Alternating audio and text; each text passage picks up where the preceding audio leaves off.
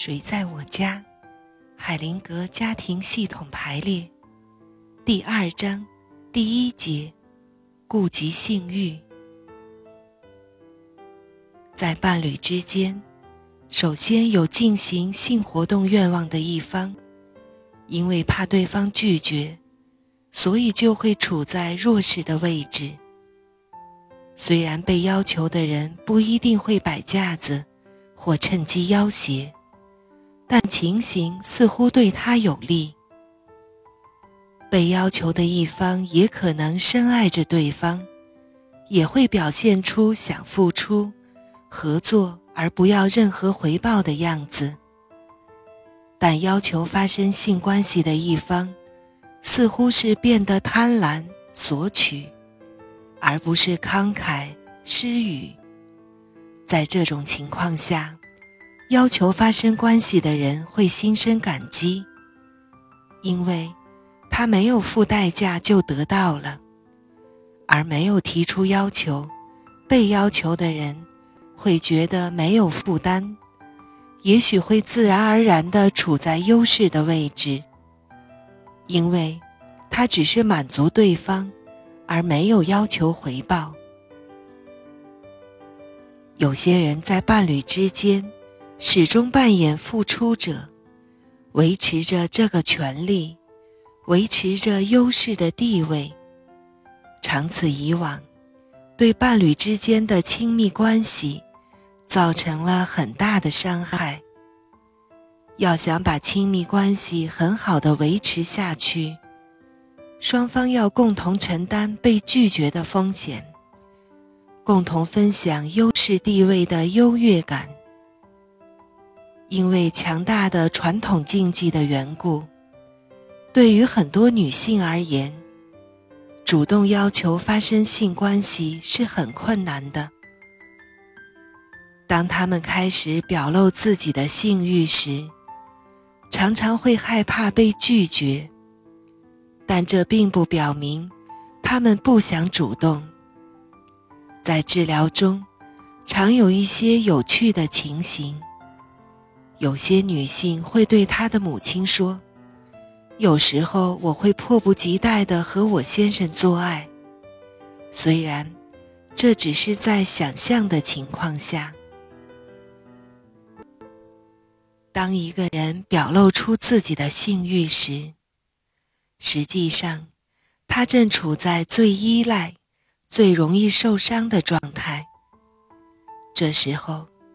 不管另一方能不能满足他，都必须尊重这个要求。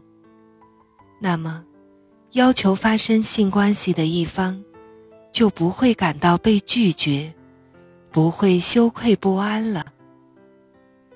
如果双方都能够尊重这一点，他们就能更好地表达自己的愿望，勇敢地提出要求。不必害怕被拒绝的风险，他们的关系就会更亲密。当性欲得到满足，并且伴侣间的关系更亲密时，性和爱的关系就会更舒畅、更深入、更牢固。这深层的需要，肉体的依赖。和极有可能面对的拒绝，都令得男女双方心有所惧，所以许多人会在自己身上发展出相反性别的倾向。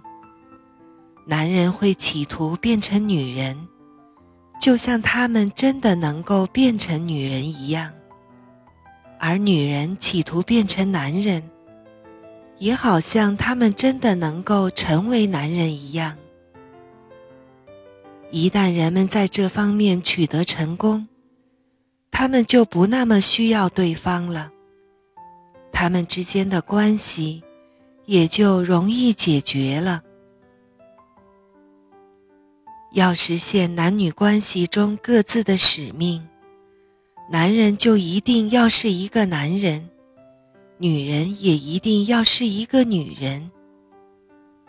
在男女关系中，只有当男人是一个真正男人，并且维持一个真正的男人的身份的时候，才会保持对对方的吸引力。反之亦然。这就是说，当一个男人爱上一个女人，想要和他保持平等的关系时，他必须使自己缺少女性的部分，用这个方式让自己产生对女性的需要，而不是在自己身上发展出女性的部分。他要允许他所爱的女人提供这个女性部分，自己坦然接受她。同样的，当一个女人爱一个男人，也必须从他的伴侣那里接受这个男性部分。男女双方都拥有对方所需要的，也都需要对方所拥有的。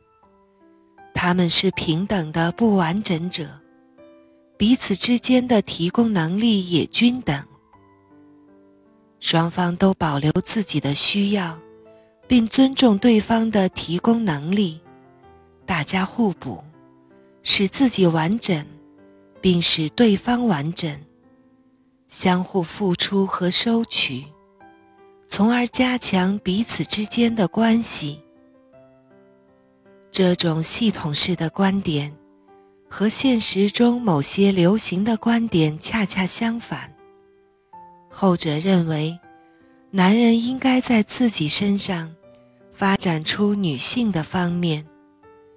女人也应该发展出男性的方面，但这样的人通常不需要伴侣提供给他们需要的东西，所以他们常常喜欢独自一人。诗歌低音部的乐章，男女之间的关系。就像巴洛克式的音乐会一样，变幻多端的美妙旋律是在高音部里展现出来的，而它们的基础是低音部的乐章的衬托和连接，并提供了深度和力度。在男女关系中，这个低音部的乐章不断出现。我要你。我要你，我要你，我要你成为我的妻子，我要你成为我的丈夫。我用爱来接受你，我把爱也交给你。